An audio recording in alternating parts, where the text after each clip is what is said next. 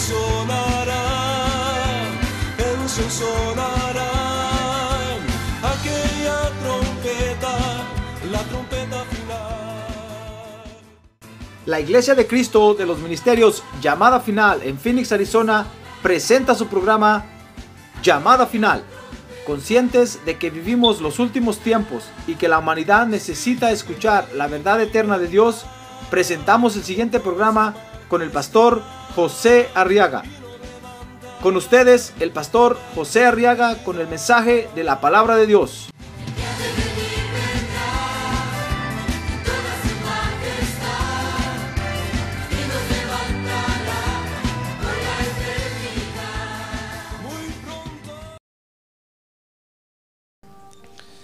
¿Quiere usted que Dios le hable hoy? Amén. Muy bien, entonces abra su Biblia conmigo. En el libro de los Hechos capítulo 8, verso 26. Hechos de los Apóstoles, capítulo 8, verso 26. Dice la Biblia que un ángel del Señor habló a Felipe diciendo, levántate y ve hacia el sur al camino que desciende de Jerusalén a Gaza. Este es un camino desierto, dice el verso 27, y él se levantó y fue. Y aquí había un eunuco etíope, alto oficial de Candace, reina de los etíopes, el cual estaba encargado de todos sus tesoros. Y había venido a Jerusalén a adorar. Regresaba sentado en su carruaje y leía al profeta Isaías, dice el verso 29, y el, Espíritu dijo a Felipe, ve y júntate a ese carruaje. Y cuando Felipe se acercó corriendo, le oyó leer al profeta Isaías y le dijo, ¿entiendes lo que lees? Y él respondió, ¿cómo podré a menos que alguien me guíe? E invitó a Felipe a que subiera y se sentara con él. Fíjese que ahora encontramos aquí otra de las ministraciones sobrenaturales que Dios hace. ¿Sabe usted que nuestro Dios es un Dios sobrenatural, verdad? Está sobre todo lo natural, quiere decir eso. Él no está sujeto a la creación porque Él hizo la creación ni es parte de la creación porque Él hizo a la creación. Amén. Pues fíjese que esta es otra, otra administración sobrenatural que Él hace. Dice el verso 26, ¿qué lee usted ahí al principio? En voz alta, dígalo, recio, gritando, ¿qué dice? Que un ángel del Señor. Mire, esa es la administración sobrenatural que vamos a estudiar hoy, hermano. Dios ministra, fíjese, a la iglesia por medio de ángeles, hermano. Ángeles de Dios. ¿Qué le parece? Eso es algo sobrenatural. Porque los ángeles también son seres sobrenaturales. Aunque son criaturas de Dios, pero son seres que no están en esta dimensión en la que nosotros nos movemos. Entonces Dios, fíjese, ministra sobrenaturalmente por medio de sus ángeles. Y yo quiero que entonces ahora estudiemos esto porque fíjese que tenemos que entender a Dios. A ver, diga, yo voy a entender a Dios. A ver, diga, ya llegó el tiempo en que yo tengo que entender a Dios. Sí, hermano. ¿Sabe por qué? Porque ya Dios nos entendió a nosotros. Y desde que lo salvó a usted, Dios lo entendió.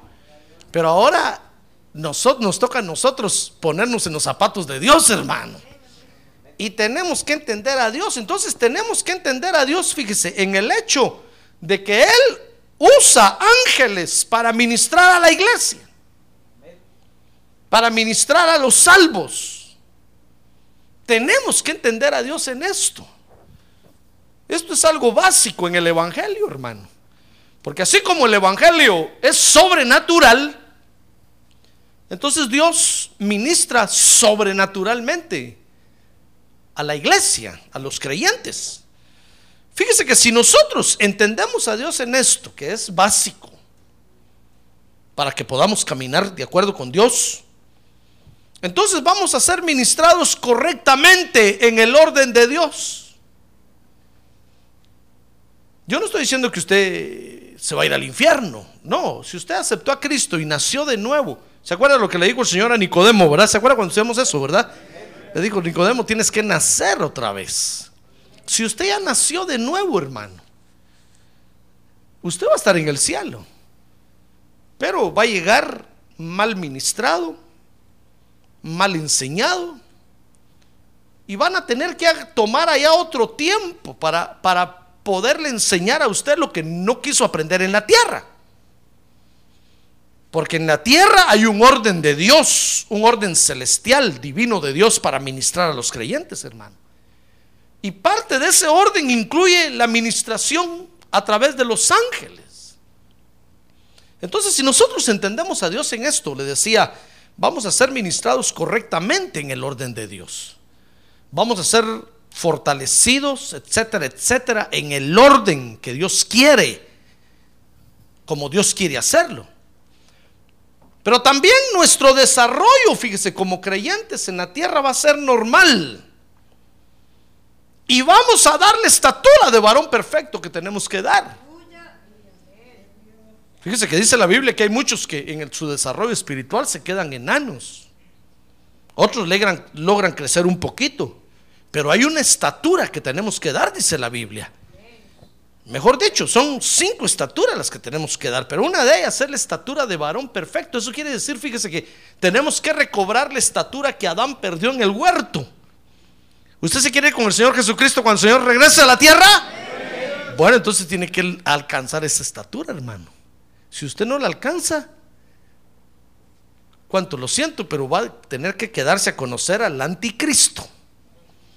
Y ahí lo van a hacer darle estatura corriendo, corriendo. Ya que ahorita que había tiempo usted no quiso crecer, entonces lo, dice la Biblia que lo van a meter a la gran tribulación y la gran tribulación va a ser un trato a presión para, para los que se queden, creyentes, hijos de Dios. Va a ser un trato a presión tan fuerte que en tres años y medio los van a hacer crecer. Entonces va a andar buscando usted culto, va a andar buscando vigilia de día y ayuno de noche. Va a andar buscando cultos por todas partes y de veras le va a venir una, una gran hambre por la palabra de Dios y va a crecer. Amén. Pero usted escoge de qué forma quiere crecer, hermano. Ahora que tiene un lado, a usted le toca escoger, hermano. A usted le toca escoger. ¿De qué forma quiere crecer? Porque nadie, nadie va a estar en el, va a estar con el Señor sin haber crecido. Por eso, espiritualmente hablando, los enanos, los que no crecen, los que no se desarrollan espiritualmente hablando, no me pregunte dónde están ahorita, si ya se murieron, hermano. En algún lado han de estar, ahí los están haciendo, los están estirando a la fuerza. Por eso hoy es el día, el tiempo para crecer. Amén. Y para poder crecer normalmente, entonces fíjese que Dios dice la Biblia que nos ministra a través de los ángeles. Ahora diga ángeles de Dios. Muy bien, la Biblia, entonces fíjese, enseña, enseña de los ángeles. Fíjese que ángel eh, viene de la palabra hebrea malak y del griego ángelos. Y dice el diccionario que es un orden de seres sobrenaturales y celestiales cuyo ministerio es actuar como mensajeros y agentes de Dios. Es el UPS de Dios. Y es la policía de Dios. Es la secreta de Dios, hermano.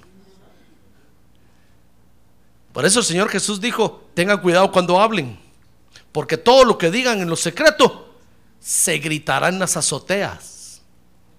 A veces usted habla en su casa y usted cree que nadie está oyendo, hermano. A veces dice, ese pastor tan feo, ¿verdad? Y ahí, ahí está un ángel oyendo, hermano. ¿Qué dijo?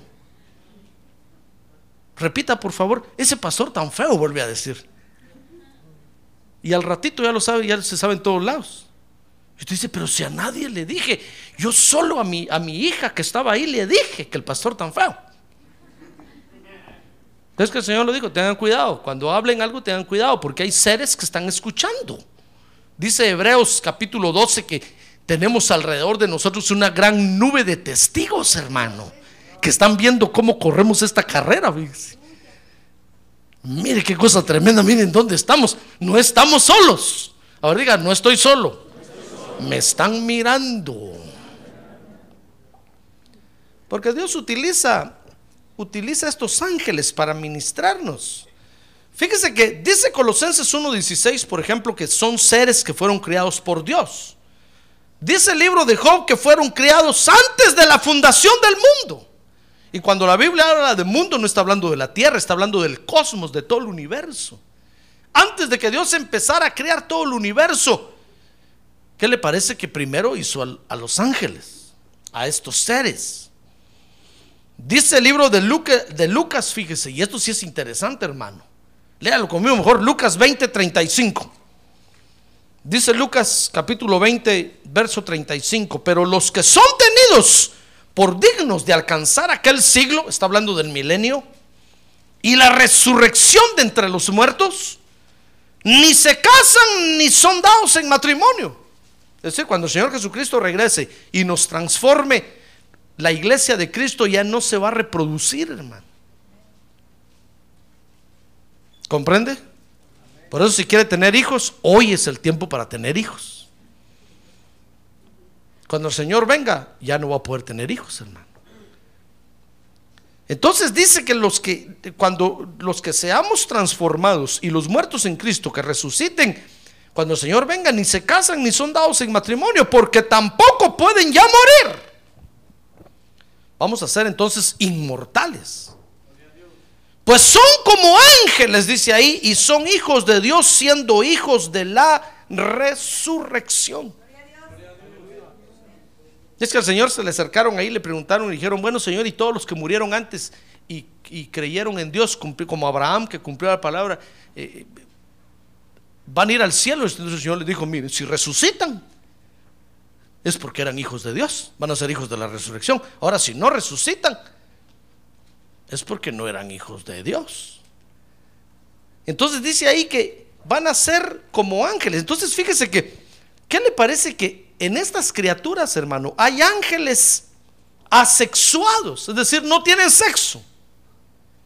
Cuando el Señor venga y nos transforme a nosotros, tampoco vamos a tener sexo. Vamos a ser neutrales. Así como es Dios, sin sexo. Muchos dicen que Dios es varón. Lo que pasa es que por, para que nosotros podamos referirnos a Dios o identificar a Dios, la Biblia le llama varón de guerra. Pero Dios no tiene sexo. Y así vamos a hacer nosotros. Por eso ya no nos vamos a reproducir. Ya no vamos a decir él y la.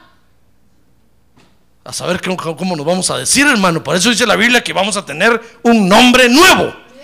Ah, gloria a Dios. El Señor nos va a dar un nombre nuevo. Vamos a ser neutrales, así como los ángeles. Pues fíjese que son seres asexuados, pero dice Judas, verso 6. Mire el libro de Judas ahora, verso 6, hermano. Que en esos seres, llamados ángeles, también hay ángeles sexuados. ¿Qué le parece? Es para que se le pare el pelo, hermano. O sea que hay ángeles asexuados y hay ángeles sexuados. Dice Judas, verso 6, y a los ángeles que no conservaron su señorío original, sino que abandonaron su morada legítima, los ha guardado en prisiones eternas, bajo tinieblas, para el juicio del gran día. Dice así también Sodoma y Gomorra y las ciudades circunvecinas, a semejanza de aquellos, puesto que ellas se corrompieron y siguieron carne extraña, son exhibidas como ejemplo al sufrir el castigo del fuego eterno. Fíjese que aquí Judas está hablando de los ángeles que Dios echó del cielo. Dice que los echó porque siguieron carne extraña. ¿Sabe qué quiere decir eso, hermano? Lo que quiere decir es que el diablo un día se metió al cielo y les fue a enseñar pornografía a los ángeles, fíjese.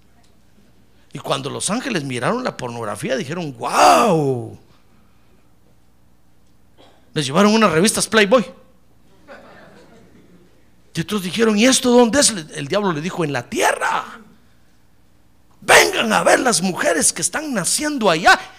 Y siguieron carne extraña, dice la, porque eran seres sexuados. Si no hubieran sido, si hubieran sido asexuados, no les hubiera llamado la atención. Pero eran seres sexuados. Y entonces cuando Dios vio que se habían contaminado, lo que hizo fue que los echó del cielo. Mire, qué características tan, tan interesantes tienen, tienen estos seres, hermano. Entonces ahora, fíjese que los ángeles, por eso no están exentos de cometer errores. Dice segunda de Pedro 2.4 que a estos ángeles que, que siguieron carne extraña, dice, dice el apóstol Pedro también, dice que Dios, dice, no perdonó a los ángeles cuando pecaron. Y dice que vinieron a la tierra. Y dice, dice Génesis capítulo 6 que comenzaron a tener hijos con las mujeres en la tierra, hermano. Comenzaron a multiplicarse. Entonces dice Génesis 6 que entonces empezaron a nacer una clase de seres humanos súper inteligentes. Dice que empezaron a nacer una clase de seres humanos superdotados. Dice ahí la Biblia que eran los Giborim y los Nefilim. ¿Qué le parece que son 18 razas de gigantes que nacieron en la tierra? Giborim, Nefilim, Manasim, y entre ellos estaba Goliat. ¿Se acuerda de Goliat, verdad? Al que David le cortó la cabeza. ¿Sabe quiénes son los únicos que pueden matar a, a esos seres? ¿Quiénes son los únicos que pueden destruir esos seres? Ah, los hijos de Dios, hermano. Usted y yo. Ah, gloria a Dios. Así como David mató a Goliat. Sobrenaturalmente. No decir, no, hermano, es que ese David, ese David porque era, tenía buen pulso con la onda. No, hermano. Yo imagino que David hasta cerró los ojos y tiró la onda así, tiró la piedra. Fue el Espíritu Santo el que agarró la piedra y se la, llevó y se le ensartó en la frente al gigantón. Y de la pedrada cayó Goliat. Conociéndolo yo a usted y conociéndome a mí, es que hablo. Y David no era, dice la Biblia que no era más que nosotros, porque dice la Biblia que nosotros somos superiores ahora a todos ellos, hermano. Y conociéndonos entonces nosotros, que, con cualquier ruidito salimos huyendo, le tenemos miedo a los cuartos oscuros. Fue el Espíritu de Dios el que hizo esa gran hazaña, hermano así como las grandes hazañas que ha hecho con nosotros. Amén. Hemos destruido gigantes, hemos destruido al enemigo, porque el Espíritu de Dios ah, va con nosotros. A ver, diga, gloria a Dios. Ya ve, entonces, basado en nuestra experiencia es que le digo esto. No lo va a buscar en la Biblia. Si usted lee en la Biblia, dice que David agarró la onda, le puso una piedra y se la tiró al Goliat. Tan es así que la gente en el mundo dice, ah, cuando, cuando un país grande está peleando con un chiquito, dice, David y Goliat. Y todos esperan que el David chiquito mate al grandote, hermano. Y todos dicen, es que David mató a Goliat porque era chiquito. No, señores. David mató a Goliat porque Jehová de los ejércitos estaba con él. Él era su guiador, él era su peleador. ¡Ah, gloria a Dios! Si David hubiera ido sin Dios, hermano, Goliat le hubiera puesto la pata encima, así le hubiera aplastado. Le hubiera dejado como cucaracha aplastada. Pero ¿sabe por qué David mató a Goliat? Porque le dijo, mira, mira Goliat, tú vienes a mí con jabalina y espada, yo vengo a ti en el nombre de Jehová de los ejércitos. Y entonces agarró y le tiró la piedra, hermano. ah, gloria a Dios. Por eso el Señor Jesús ahora nos dijo a nosotros, ¿saben cómo van a matar a los gigantes? En mi nombre echarán fuera demonios. Pondrán manos sobre enfermos y sanarán. Ah, gloria a Dios. A ver, diga, gloria a Dios. Muy bien, entonces, los ángeles de Dios, fíjese, no están exentos de cometer errores, hermano. Dice segunda de Pedro 2.4 ahí que a los que siguieron, ese verso íbamos a leer, ¿verdad? que a los que siguieron, dice, Dios no perdonó a los ángeles cuando pecaron, sino que los arrojó al infierno. Porque después de lo que vinieron a hacer a la tierra, y se vinieron a mezclar y vinieron a, a, a tener hijos mezclados en la tierra, por eso en la tierra hay tantas clases de gente, hermano, por eso tenga cuidado. No mire a nadie, míreme a mí aquí. ¿Sabe qué dijo el apóstol Pablo por eso? El apóstol Pablo dijo, mira, lo más seguro es que si quieres estar, conseguir un ser humano puro, cásate con un hijo de Dios. No andes buscando casarte en el mundo con cualquiera porque te vas a agarrar a uno de estos o a una de estas, mezcladas y mezclados. En cambio, si te casas con un hijo de Dios lavado con la sangre de Cristo, tienes la garantía de que es puro humano. Sus genes los están enderezando y va a ser regenerado totalmente. Entonces usted dirá, pastor, pero si los, los, evangélicos salen peor, pero tienes la garantía de Dios, hermano. Yo no estoy diciendo que no vas a tener problema, vas a tener problema. Es decir, tal vez y, hasta el divorcio, sí, pero tienes la garantía de Dios de que te estás casando con uno lavado con la sangre de Cristo. Amén. Apóstol Pablo dijo, no os unáis con yugo desigual. Porque esos ángeles vinieron a mezclarse, a ver que se siguen mezclando todavía, hermano. Entonces afuera hay gente rara, gente que come ratones. Entonces hay quien come ratón, va bueno, no sé. Gente que come vidrio. ¿Usted come vidrio? ¿Come vidrio? ¿Verdad que no? Ni yo tampoco, eso es raro, hermano. Pero hay gente que come vidrio. Hay gente que se traga focos. ¿Usted se traga focos? ¿Verdad que no? Pues sí, hay gente que se traga focos, hermano. Y aquí en el estómago los alumbra así, mire. Esa es gente rara. No son seres humanos, por eso tenga cuidado. Por eso cuando se va a, cuando se va a casar, ponga, ponga a comer a alguien ahí tacos, al pastor. Mire, por eso el apóstol Pablo dijo, tengan cuidado, no se unan con yugo desigual. Entonces cuando los ángeles vinieron a mezclarse y a hacer y a, pervertir la raza humana, según la raza humana se estaba mejorando. Pero vinieron a pervertir. Entonces dice segunda de Pedro 2.4 que el Señor no los perdonó y los arrojó al infierno y los entregó a fosos de tinieblas, reservados para el juicio final. Mire, los ángeles no están exentos de cometer errores. Dice Job 4:18 que Dios les exige perfección. ¿Lo quiere leer conmigo? Job 4:18, mírenlo.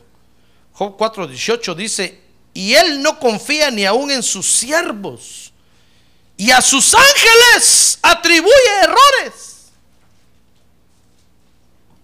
Porque les exige perfección, hermano. Mire de qué seres estamos hablando.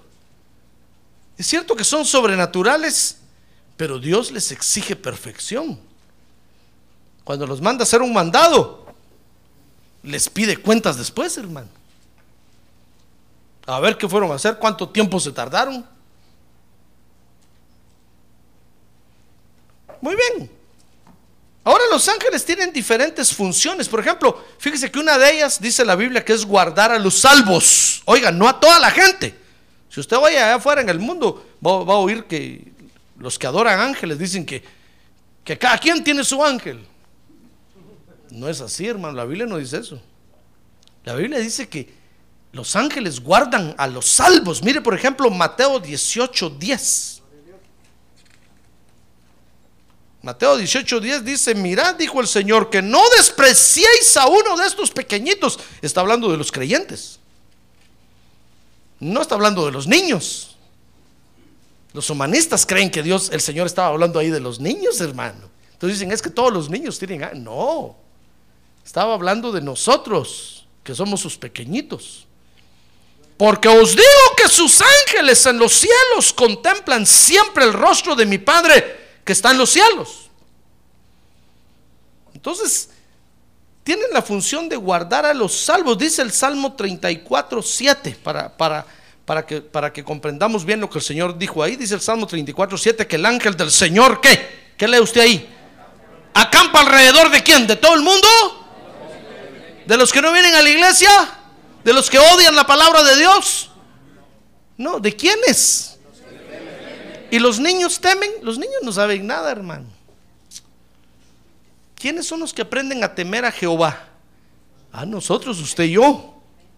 Entonces el ángel del Señor acampa alrededor de quién? De los que le temen. Y los rescata. Ah, gloria a Dios, hermano. Ah, pero los humanistas le han puesto ángeles a todo el mundo, hermano. Porque quieren quedar bien con todo el mundo.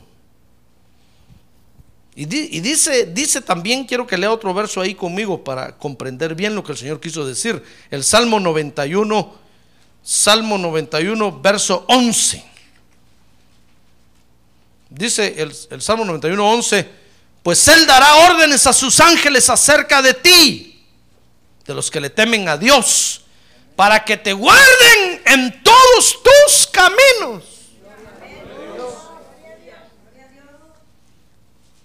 A los que aman a Dios, a los que aman la palabra de Dios, hermano.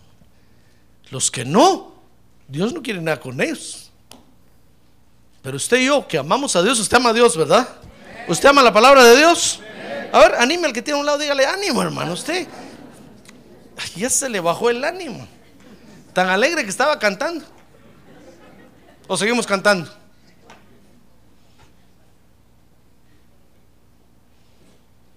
Llegó el momento de comer. Muy bien. Entonces, tienen la función de guardar a los salvos, así como como como el ángel de Esaú estaba guardando a Esaú. ¿Se acuerda de Esaú y Jacob, verdad? Dice la Biblia que Esaú nació primero. Pero no le tocaba nacer primero. Era Jacob el primero. Pero como Esaú nació primero, Dios le dio la primogenitura. Luego dice que entonces Jacob empezó, Jacob se dio cuenta y Jacob dijo, este me ganó, no le tocaba a él. Y empezó a recuperar su primogenitura y cuando la recuperó, entonces dice que cuando Jacob venía de regreso de la casa de su suegro, ya estaba casado y tenía hijos, dice que una noche le salió un ángel al encuentro y peleó toda la noche con el ángel, ¿se acuerda de eso? Dice la Biblia que, que Jacob iba al encuentro de su hermano Esaú. Esaú lo venía a encontrar, porque lo quería matar por lo que le había hecho. Y esa noche Jacob peleó con un ángel. ¿Sabe con qué ángel peleó? Con el ángel de Esaú. Porque le había robado la, supuestamente le había robado la primogenitura a Esaú. Entonces apareció el ángel guardián de Esaú y le dijo, ajá, le quitaste la primogenitura a Esaú, ¿verdad? Pues ahora te las vas a ver conmigo. Entonces peleó Jacob con el ángel toda la noche, hermano. Por eso le decía, no te voy a soltar si no me bendices. Y cuando el ángel vio que de veras este era el primogénito y no su, su protegido, lo bendijo. Con la bendición de la primogenitura, hermano. Mire las cosas que nos pasan. Por eso, si usted es hijo de Dios, ¿qué le parece que el Señor le ha asignado un ángel que lo cuide?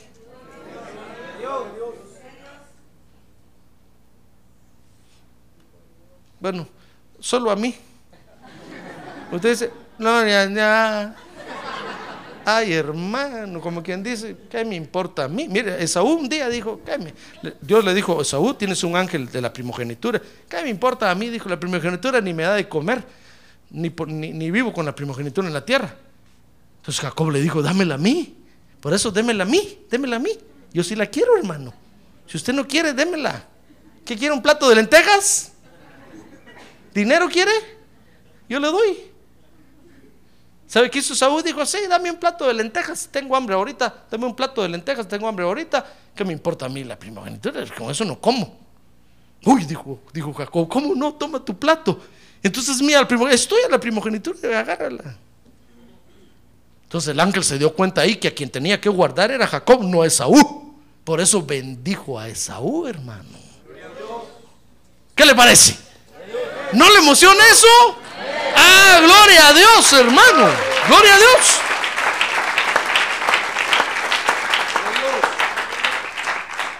Era, mire, pastor, está bueno, pero si es cierto que tengo un ángel que me cuida, entonces ¿por qué me pasan unas cosas horribles? Porque usted es un necio, hermano.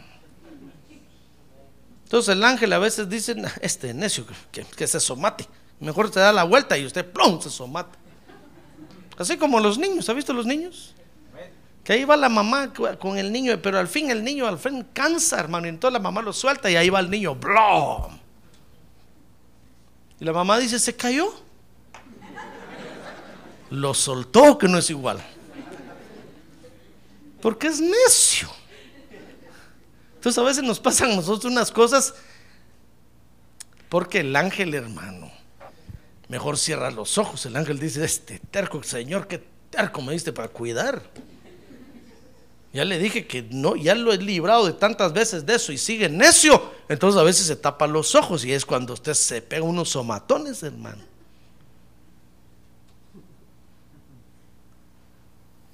¿Comprende? No es culpa del ángel. Fíjese que dice la Biblia, ¿sabe? Dice la Biblia que cuando Job estaba en su casa, ¿se acuerda que le se empezó a morir su ganado y empezaron a sucederle? En un día se murió su ganado, en otro día. ¿Se acuerda lo que le pasó a Job, verdad? Dice que, dice que estaban en el campo y vino un rayo y mató todo el ganado y murieron sus hijos, murieron los siervos. Entonces dice que vino un mensajero a decirle, ¿sabe quién era ese mensajero? Era el ángel de Job, hermano. El ángel estaba asustado cuando vio que Job empezó a perder todo y vino corriendo a decirle, Job, ¿qué estará pasando? Ahorita vino un rayo y mató a todo el ganado y hasta tus hijos murieron. Era el ángel que cuidaba a Job. Pero el ángel no sabía que Dios había dispuesto limpiar a Job. Hay cosas que los ángeles no saben, hermano y se asustan. Cuando Dios trata con usted, Dios no le dice al ángel. Y Dios le da a usted duro el garrotazo y hasta el ángel se asusta, dice, ¿de dónde vino ese garrotazo?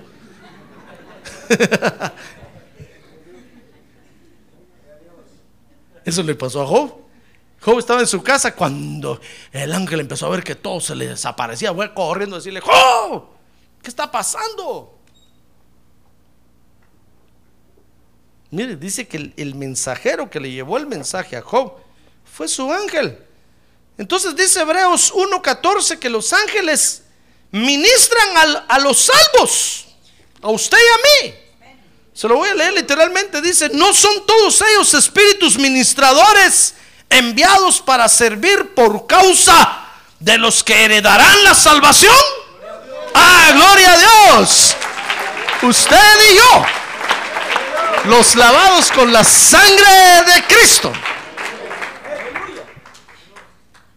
Mire las funciones que tienen estos seres y tienen muchas más, pero ya no quiero hablar de ellos, sino que el tema hoy es que tenemos que entender a Dios, hermano, en el hecho de que usa ángeles para ministrarnos. ¿Quiere usted entender a Dios en eso? Sí, tenemos que entender a Dios en eso, hermano. Es que si no entendemos a Dios en eso, no nos vamos a desarrollar bien, porque este asunto, esto es una carrera sobrenatural, hermano. ¿Quién va a aguantar estar en una iglesia? Dígame usted. Usted no aguantaría estar en la iglesia si es que los, si no es que los ángeles de Dios lo ministran. No aguantaría. Yo peor. Si cuando yo me convertí al evangelio, mi familia, mi papá y mi mamá mi tata y mi nana. Tres meses me daban para que yo estuviera en la iglesia, hermano. Me dijeron, ah, qué bonito lo que te pasó. Tres meses vas a estar ahí si te conocemos. Yo les dije, no, de veras, yo tuve un real encuentro con Dios. Cristo cambió mi corazón. Me dijeron, no.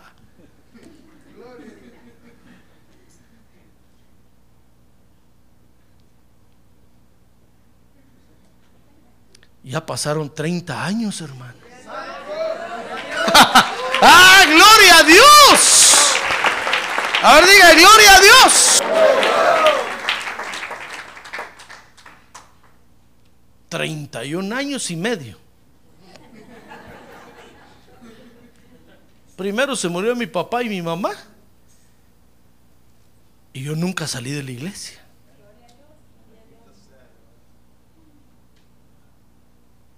Porque sobrenaturalmente Dios nos sostiene aquí, hermano. Entonces tenemos que entender a Dios en eso y que sobrenaturalmente nos tiene en la iglesia. Porque por usted y yo fuéramos hace rato nos hubiéramos ido, hermano. ¿Acaso no el mundial nos gusta? Claro. ¿Acaso no el pajarito le, hace, lo llama? Hasta el salón el pajarito con las luces llamándolo. Venga a bailar aquí, venga a bailar aquí. Noche de solos el miércoles. Noche de aficionados el domingo. Y usted le hace el corazón. Pum, pum.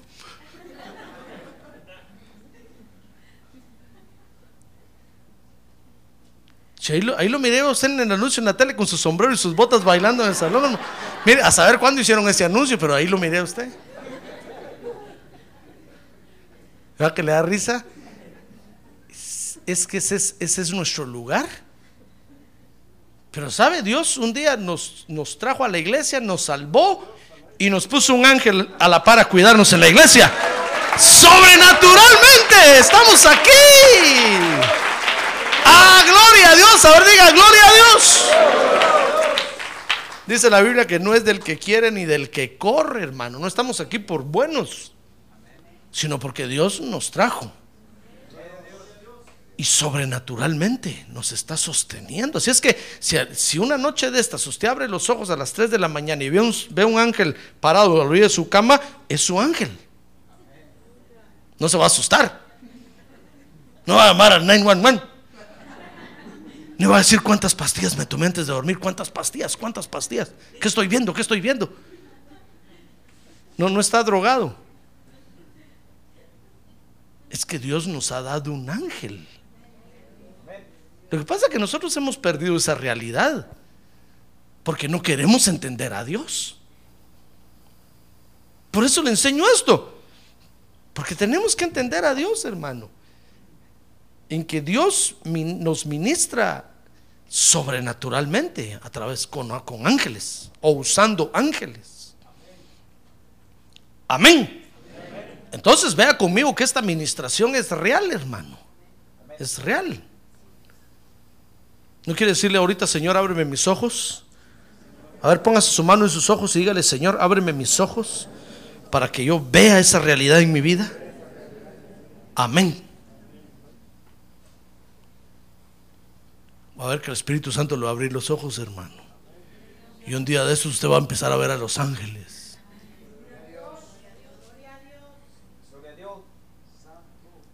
¿Qué le parece que los ángeles vienen a nuestro culto a escuchar la predicación?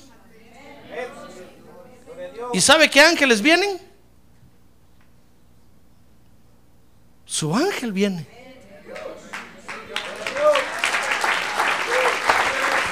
Pero sabe, pero sabe qué es lo más tremendo? Que usted no viene. Y el ángel sí viene, hermano. ¿Qué le parece? Usted no viene porque se quedó en su casa. Entonces el ángel le dice, va, quédate necio, yo me voy al culto. Y el ángel se viene, hermano. Y aquí lo miran entrar. Y cuando entra le dicen, ¿usted ángel de quién es? Soy ángel de fulano de tal. Si no vino, no me importa, dice, yo vengo a adorar a Dios. o sea que hay ratos en los que usted se queda sin su ángel. Por Aragán. No le digo que nos pasan unas cosas horribles, hermano. Si es que cuando yo no lo veo a usted aquí en el culto, yo sé que su ángel está aquí. Y aquí se sienta en las primeras filas, no como usted se sienta hasta allá atrás, escondido así. El ángel se viene hasta aquí adelante, aquí sentados en la alfombra, ahí están, mire. Y usted hasta allá atrás escondido, porque se quiere dormir a la hora del mensaje. ¡Ah, gloria a Dios! Hermano. Usted no me cree, ¿va? Dios le va a abrir los ojos, va a ver. Y va a empezar a ver eso que muchos ya ven. Si usted le dijo hoy a Dios que le abra los ojos, lo va a empezar a ver, hermano. Mire, dice Hechos 8:26 que, no, que un ángel del Señor, mire, es real eso, es real. Y hoy lo estamos para vivirlo. Lo que pasa es que nosotros no queremos entender a Dios. ¿Por qué Felipe sí lo miró? Porque entendía a Dios, hermano. Pero cuando nosotros cerramos los ojos y, somos, somos necios y tercos y decimos, Dios sí, tu palabra dice, pero yo digo que no. Entonces Dios nos cierra los ojos, espiritualmente hablando, y no vemos nada. Pero cuando nosotros nos disponemos a entender a Dios y decimos, va Dios, yo acepto que eso es real. Entonces Dios nos abre los ojos, hermano. Mire, dice que un ángel del Señor, porque si usted lee eso y le pregunta a otro religioso, le va a decir, ah, no, eso fue para Felipe. Pero yo no me llamo Felipe.